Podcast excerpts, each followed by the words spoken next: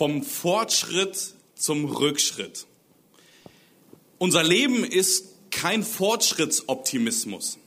Äh, es gibt immer wieder äh, Situationen, wie gesagt, in unserem eigenen Leben, in der Geschichte, in biblischen Texten, wo man erst einen Fortschritt sieht, aber dann recht schnell auch immer wieder so ein Rückschritt zu beobachten ist. Ich selbst zum Beispiel war 2016 ähm, in einem Praktikum bei Agora Ministries. Ähm, und bei Agora Ministries, äh, das ist so eine Arbeit, wo man mit Kindern aus schwierigen Verhältnissen zusammengearbeitet hat, äh, wie gesagt in Amerika. Und dort war die Ausgangslage die, äh, dass ich dorthin kam, wie gesagt 2016, ich war noch nicht so selbstbewusst in meiner Persönlichkeit, war etwas schüchterner, mein Englisch war sehr, sehr schlecht und ich musste auf einmal irgendwie mit den Mitarbeitern, mit den Kindern irgendwie umgehen. Und schon am zweiten Tag kam es zur Situation, dass mir auf einmal eine Mitarbeiterin ein Kind in die Hand gerührt hat und gesagt, Simon, dieses Kind braucht gerade eine Auszeit, das kann gerade nicht in dem Classroom, in dem Klassenraum unterwegs sein, weil das gerade emotional so aufgewühlt ist. Ich nehme das Kind in der Hand, hab's einfach so genommen und sehe auf einmal schon im Gesicht, wie so ein, so, so, so, so ein richtig wütendes wetzende Gesichtszüge dort zu sehen waren. Und ich war so, ach du Schande, und auf einmal sehe ich, das Kind fängt schon an, auf mich loszuschlagen. Ich nehme das Kind, packe es so über meine äh, Schulter und halte das irgendwie so fest, damit das Kind irgendwie nur auf meinen Rücken einschlägt, weil das Kind so in Rage war. Und dann habe ich wirklich 20 Minuten, das ist keine Übertreibung, 20 Minuten äh, mit der Hand immer auf dem Rücken, äh, bin ich die ganze Zeit nur durch einen Raum durchgelaufen, bis das Kind sich irgendwann komplett beruhigt hat. Und solche Situationen waren dann tatsächlich gängiger Alltag. Also es war Schubsen, Schlagen, Kratzen, alles Mögliche, was mit dazugehört hat. Und dann kam aber eine interessante Situation. Wir haben nämlich dann, wir haben gesagt, wir gehen einmal aus diesen Räumlichkeiten raus, die auch sehr eng, sehr klein waren, und wir fahren mit den Kindern äh, in einen Audubon Park, so hieß äh, dieser Park in Columbus, beziehungsweise ein bisschen außerhalb von Columbus. Und dann kamen wir dorthin und auf einmal, äh, wie man hier auf dem Bild sieht, gab es dort super viele Möglichkeiten für die Kinder, sich irgendwie zu beschäftigen. Auf einmal rannten die alle los und ein paar Kinder sind dann auf diesen Aussichtsturm draufgeklettert. Andere haben sich äh, wie die heftigsten Bergsteiger gefühlt, weil die auf diese kleinen Rocks, auf diese kleinen Steine da irgendwie hochgeklettert sind. Andere sind weiter zu einem Klettergerüst, zu schaukeln. Manche haben den Erwachsenen beim Volleyballspielen zugeschaut. Und so war auf einmal so eine friedliche Atmosphäre, dass ich mir dachte, was ist hier los? Ich erkenne diese Kinder nicht mehr wieder. Es ist einfach so eine, eine andere Situation. Harmonie, Frieden, Freiheit. Die Kinder hatten so viel Freiheit, sie konnten sich mit allem beschäftigen, was sie wollten, und sie haben es geliebt. Sie haben es richtig abgefeiert. Und ich war nur so, boah, selbst die Kinder, die untereinander immer wieder irgendwie in Streitigkeiten verwickelt waren, selbst diese Kinder konnten miteinander gut umgehen in diesem Park. Und ich war so, boah, wenn das jetzt so die neue Situation ist, wenn die Kinder auf einmal merken, hey, mein Gegenüber ist ja doch cooler, als ich gedacht hätte, wenn diese Situation jetzt natürlich wieder bei Agora später der Fall wäre, das wäre natürlich ein Himmel auf Erden. Fehlanzeige. Dieser Fortschritt, den wir dort im Autobahnpark gesehen haben, war wieder ein totaler Rückschritt, als wir eben wieder zurück in den Räumlichkeiten bei Agora waren.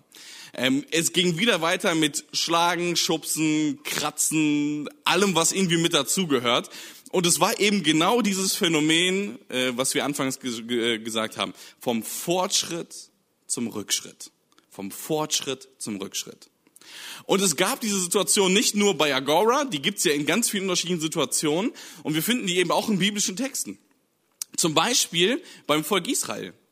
Wir lesen zum Beispiel am Anfang vom zweiten Buch Mose auch hier eine sehr schwierige Ausgangssituation. Wir lesen davon, dass das Volk in eine Sklaverei gerät. Ähm, wir lesen auch davon, dass das Volk als Eigentum angesehen wurde, als Besitz angesehen wurde. Wir sehen, wie, äh, wenn sie unproduktiv waren, wie sie dann von den ägyptischen Sklavenhaltern ausgepeitscht wurden, wie sie 24-7 arbeiten mussten, 365 Tage im Jahr. Sie hatten keine freie Zeit, sie hatten keine Freiheit, äh, sie waren unter dem Joch der Sklaverei, wenn man das mal so biblisch ausdrücken möchte. Und dann lesen wir aber eben auch davon, wie jetzt auf einmal ein Fortschritt zu sehen ist. Gott lässt sich auf die Gebete des Volkes ein, führt die Menschen in die Freiheit durch die Leitung von Mose, Abraham, äh, Abraham sag ich schon, Mose, Aaron und Mirjam. Sie kommen in die Freiheit hinein und entdecken auf einmal, dass wieder ein Rückschritt da ist. Denn auf einmal sind sie jetzt in dieser Wüste unterwegs. Sie sind auf der Wanderung, auf einer Wüstenwanderung. Und auf einmal heißt es eben, wir wollen lieber den Ägyptern dienen. Das Volk sagt, nein, wir wollen wieder zurück in die Sklaverei. Wir wollen lieber dort wieder unterwegs sein, bevor wir in der jetzigen Situation unterwegs sind. Hätte der Herr uns doch in Ägypten sterben lassen. Das sind krasse Aussagen.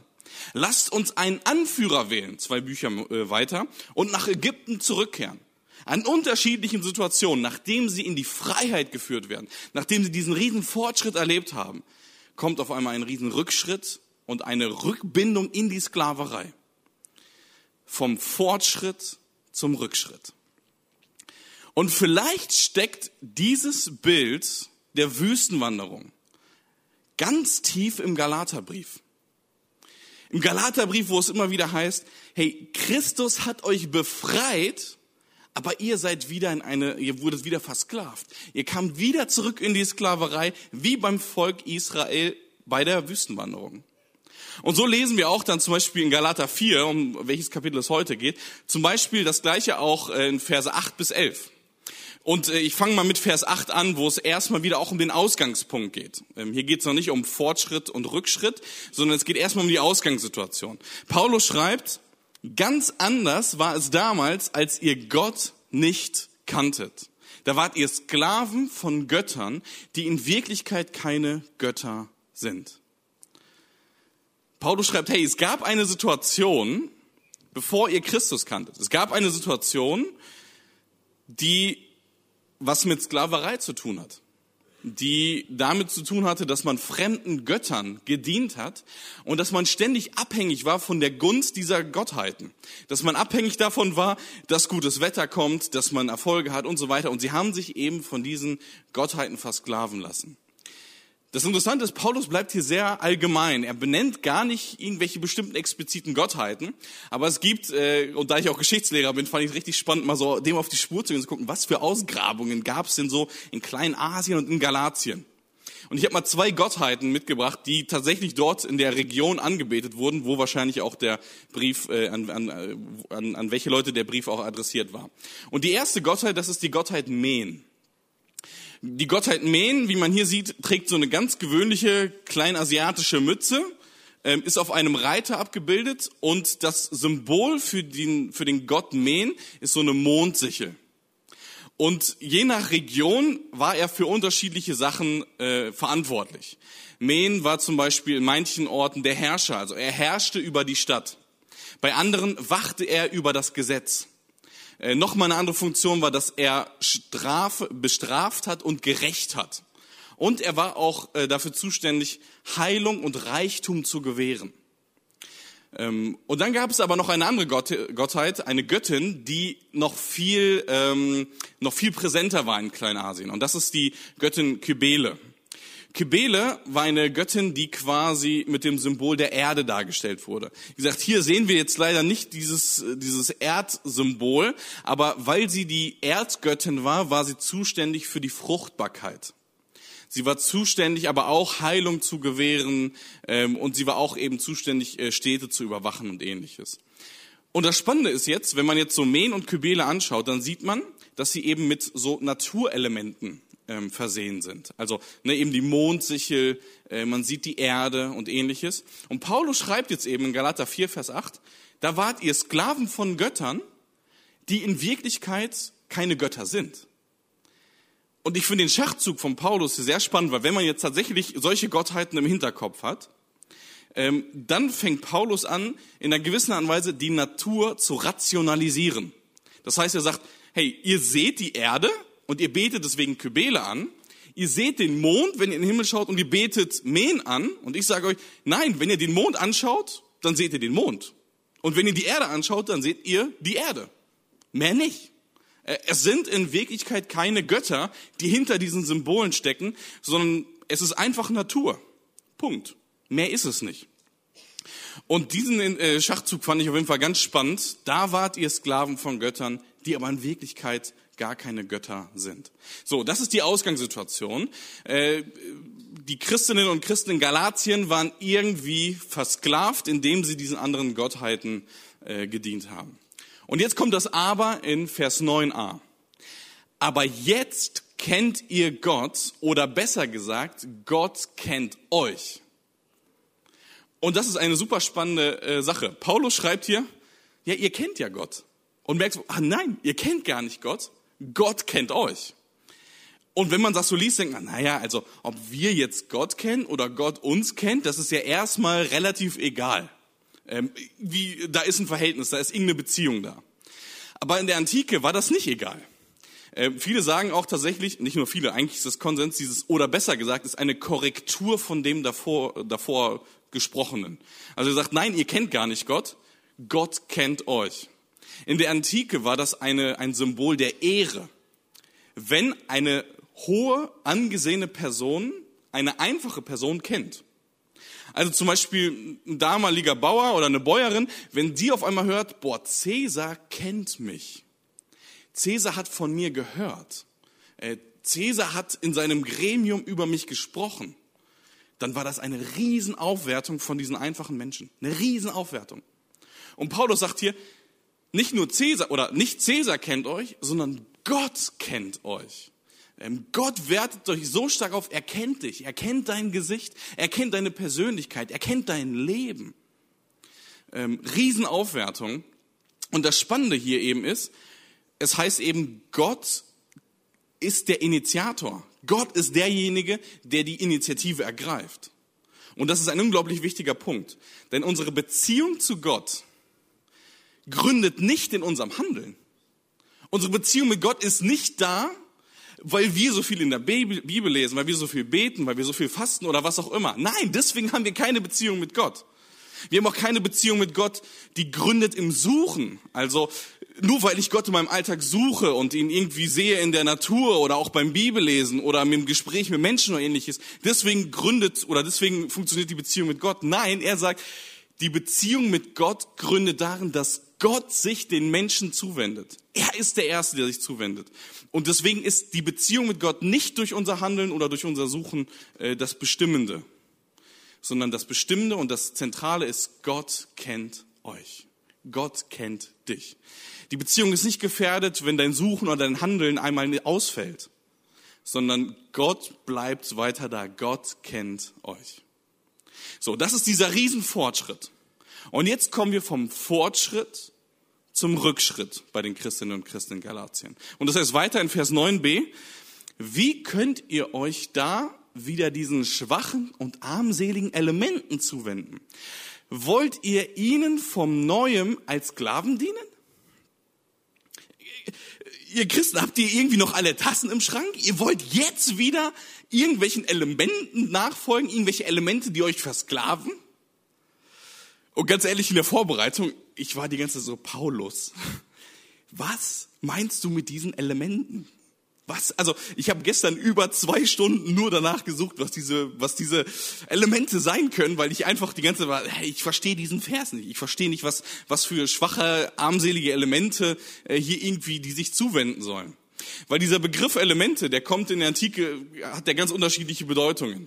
Äh, zum einen kann es einfach meinen Naturelemente. Also Naturelemente wie äh, eben Wasser, Erde, Luft, Feuer. Ne? Aber das macht ja keinen Sinn, dass sie sich diesen, diesen Elementen irgendwie zuwenden und sich dann versklaven lassen, wo man denkt, nee, irgendwie ergibt das nicht so viel Sinn. Dann gibt es natürlich aber auch zweitens, ähm, können diese Elemente eben auch, also diese Naturelemente, Gottheiten repräsentieren. Ne? Jetzt noch mal im Hinterkopf behalten, die Mondsichel und die Erde. Das heißt, die Menschen sehen diese Naturelemente und sie wenden sich damit den Gottheiten, die diese Elemente repräsentieren zu. Finde ich sehr schlüssig, dass sie sich quasi diesen, diesen früheren Gottheiten wieder zuwenden. Das Problem ist nur, die äh, Christinnen und Christen in Galatien wurden nicht verführt von irgendwelchen äh, Gottheiten aus dem griechisch-römischen Kontext, sondern wurden ja von Christinnen und Christen verführt, die ähm, wieder so jüdische Elemente mit reinbringen wollen. Also sprich, die sagen Jesus und Beschneidung. Jesus und Feiertage, die unbedingt gehalten werden müssen. Jesus und Punkt, Punkt, Punkt. Das heißt, es können irgendwie keine, keine griechisch-römischen Gottheiten meinen. Und es gibt noch eine dritte Sache, die ich plausibel finde, die ich aber gar nicht so oft tatsächlich gelesen habe, nämlich, dass Elemente auch quasi Prinzipien, Lehren verstanden, also als, als Prinzipien oder Lehren verstanden werden können. Also wie könnt ihr euch wieder schwachen und armseligen Lehren Prinzipien zuwenden, die wieder das kaputt machen, was vorher ich euch, äh, ich euch gepredigt habe. Und das macht ja durchaus Sinn, weil eben die äh, Christen, die irgendwie diesen jüdischen Background hatten, jetzt auf einmal ja eben mit neuen Lehren ankamen, die Jesus und Punkt, Punkt, Punkt verkündigt haben. Und das sieht man nämlich auch, denn im nächsten Vers heißt es weiter, ihr beachtet bestimmte Tage und Monate, Festzeiten und besondere Jahre. Also es hieß eben Jesus und meistens, so ist die Vermutung, jüdische Kalenderjahre. Ähm, es ging darum, dass man jetzt ganz strikt irgendwelche bestimmten äh, Tage, Monate, Zeiten und Jahre einhalten muss, um irgendwie ähm, voll und ganz äh, gläubig zu sein. Ich habe mich aber natürlich gefragt, wo ist das Problem, wenn man bestimmte Tage und Monate, Festzeiten und Jahre feiert? Das ist doch gar kein Problem. Äh, vorher hieß es genau noch von hier vorne, wir feiern an jedem Sonntag die Auferstehung Jesu. Und das ist eine Regelmäßigkeit, die da ist. Es ist, es ist jede Woche. Ist das problematisch? Wir lesen auch im ersten Korintherbrief davon, dass Paulus genau diesen ersten Tag im Monat, das war halt nach heutigem modernem Verständnis der Sonntag, der erste Tag im Monat hatte schon im ersten Korintherbrief eine besondere Bedeutung. Wir sehen, dass recht schnell Ostern zu einer sehr zentralen zu einer zentralen Festzeit wurde. Und wir lesen das gleich auch mit Pfingsten. Also es kann ja irgendwie nicht problematisch sein, einfach nur irgendwelche Festzeiten zu machen oder irgendwelche jüdischen Feste zu feiern. Das ist ja erstmal an sich gar nicht so problematisch. Es gibt aber zwei Probleme, die dahinter stecken. Zwei Probleme. Und das erste Problem ist, dass ähm, durch die jüdischen Festzeiten das Handeln Gottes und die Verheißungen, dass ein Messias kommen wird, auf die Zukunft verlegt werden. Das heißt, indem die Christinnen und Christen hier solche jüdischen Kalenderjahre und Zeiten mitfeiern, untergraben sie das Werk und das Leben Jesu. Denn die Verheißungen haben ja schon angefangen, sich zu erfüllen. Die kommende Herrschaft, die in jüdischen Festzeiten gefeiert wird, dass Gott eingreifen wird, dass Gott retten wird, das hat ja schon begonnen. Das Leben Jesu ist ja geprägt davon, dass er sagt, ich bin dieser Gesalbte. Ich bin der, auf den ihr die ganze Zeit hofft. Ich bin derjenige, der die Endzeit einläutet, die jetzt quasi eben die Herrschaft Gottes zeigt. Das Reich Gottes hat sich mit Jesus auf der Erde manifestiert und in diesem schon jetzt, aber noch nicht vollendet Spannung leben wir als Christinnen und Christen. Das heißt quasi, indem diese jüdischen Feiertage gefeiert wurden, wurde das Leben Jesu untergraben. Das ist das erste Problem. Und das Zweite ist, dass diese Kalenderjahre und diese Festzeiten dazu geführt haben, dass es zu einer gezwungenen Religiosität kam.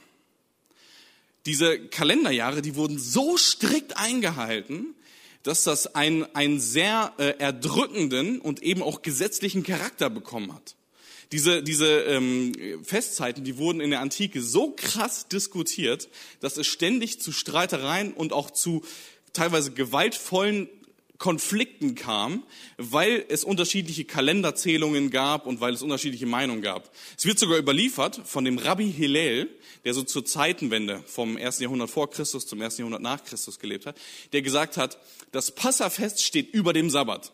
Dass auf einmal eine jüdische Anhängerschaft auf einmal ihn, ihn, ihn, ihn bedrängt hat und, und quasi angepöbelt hat, weil er so etwas gesagt hat. Also das zeigt, wie hitzig die ganze Debatte ist.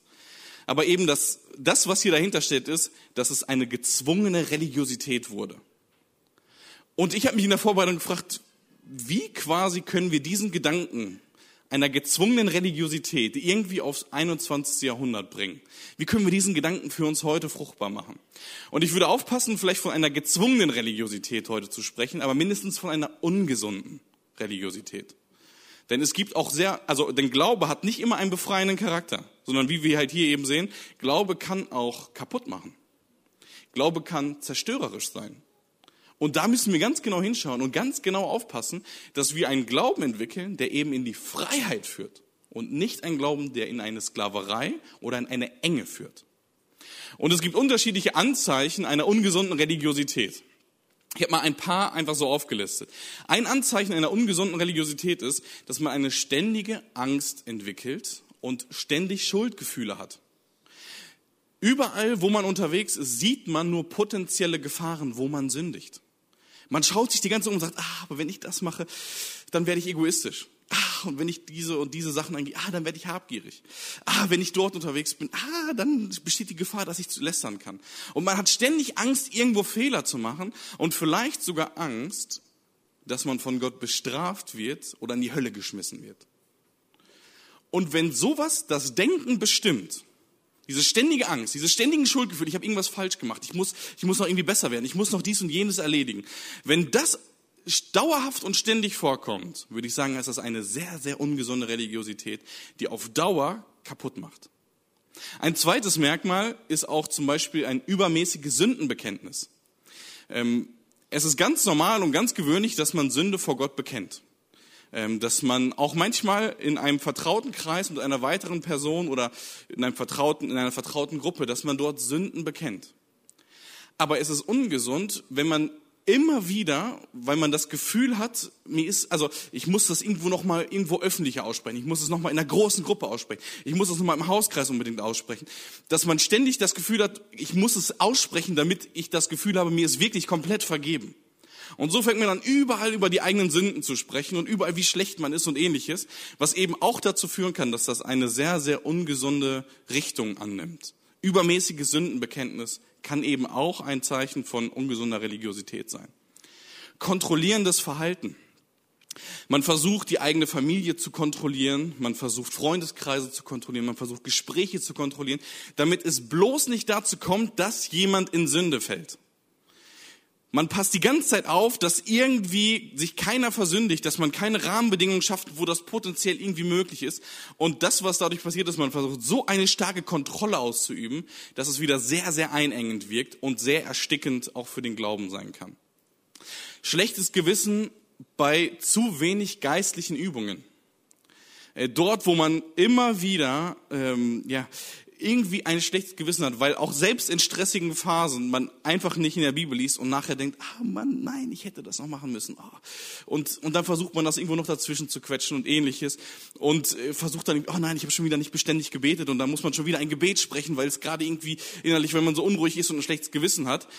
Und das, wenn das, das ein kontrollierender oder ein bestimmender Faktor im Alltag wird, dann ist das auch ein Anzeichen von einer ungesunden Religiosität. Oder eben auch noch ein letzter Punkt, den ich hier aufgeschrieben habe, und es gibt natürlich noch viele weitere. Man sieht überall den Antichristus. Man sieht überall das Böse lauern. Man sieht in jedem gesellschaftlichen Trend, hier geht es bergab. Hier ist schon wieder der Antichrist am Werk. Ähm, Stichworte wie Corona, Politik, Zeitgeist, Offenbarung. Wenn solche Dinge vorherrschend werden, ähm, dann kann es eben dazu kommen, dass man überall den Antichrist sieht und überall das Schlechte und die ganze Zeit immer überall Schlechtes unterstellt. Auch in jeder Bewegung so, so stark am Anfang, wie sie noch ist. Und damit ich nicht falsch verstanden werde, ähm, all diese unterschiedlichen Aspekte haben auch eine gute Seite. Also es ist zum Beispiel gar nicht falsch, eine bestimmte Vorsicht zu haben. Es ist nicht falsch, Sünden zu bekennen. Es ist nicht falsch, Einfluss auszuüben, positiven Einfluss auszuüben. Es ist auch nicht schlecht, mal ähm, quasi zu denken, okay, ich muss mal wieder mehr in der Bibel lesen oder beten. Es ist auch nicht schlecht, einfach auch Systeme oder Entwicklungen als antichristlich mal zu kennzeichnen. Das Problem wird aber dort, wo das zu einer Regelmäßigkeit wird. Und das ist ganz, ganz, ganz wichtig zu beobachten. Es darf nicht in eine Regelmäßigkeit kommen.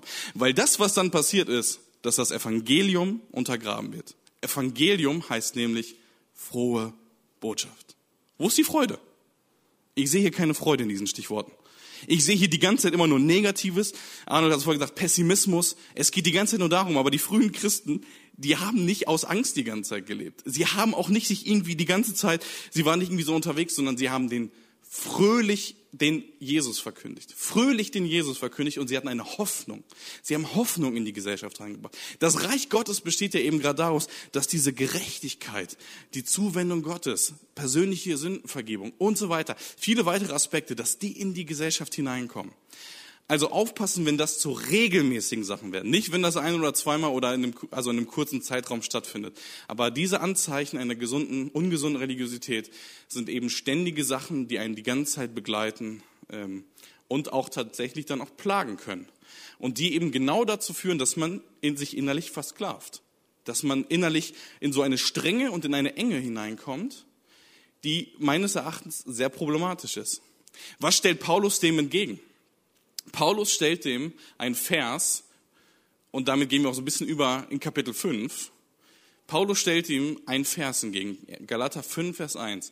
Christus hat uns befreit, damit wir endgültig frei sind. Bleibt also standhaft und unterwerft euch nicht wieder dem Joch der Sklaverei. Christus hat uns befreit. Christus hat Freiheit geschenkt. Ähm, und diese Freiheit, die müssen wir aufpassen, dass wir sie immer wieder neu wahren in unserem Leben, damit wir quasi auch in einem Leben in Freiheit auch weiterhin leben.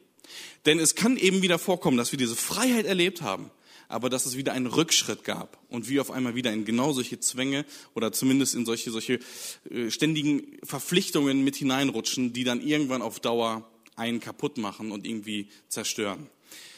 Ich glaube, hier ist sehr zentral, bei diesem ganzen Thema, was für ein Gottesbild in dir vorherrschend ist.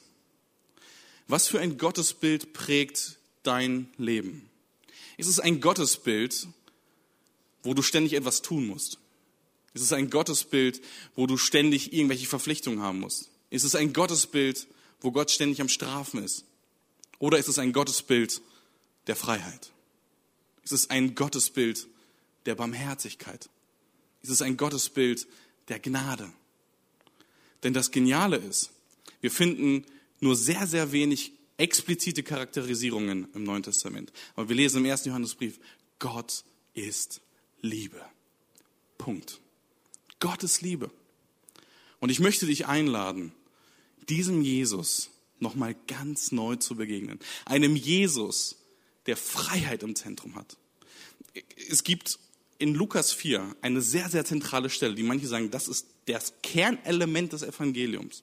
In Lukas 4 heißt es, der Geist des Herrn liegt auf mir und ich bin gekommen, Gefangenen Freiheit zu schenken. Und Jesu Leben ist genau davon geprägt. Jesu Leben ist davon geprägt, Menschen zum einen innerliche Freiheit zu geben. Er spricht ihnen die Vergebung ihrer Sünden zu. Er spricht ihnen Identität zu. Er spricht ihnen zu, Friede sei mit dir. Aber Jesu Freiheit ist auch eine äußerliche Freiheit. Jesus wertet die Menschen auf. Es ist eine politische Freiheit. Jesus heilt die Menschen, sodass sie auch körperlich wieder gesund werden, sodass sie Teil einer Gesellschaft werden. Äh, Jesus bringt auch eine äußerliche Freiheit. Manchmal schon im Hier und Jetzt und manchmal auch erst in Zukunft, in der Zukunft. Aber ich möchte dich einladen, diesem Jesus nachzufolgen. Gott ist Liebe. Amen.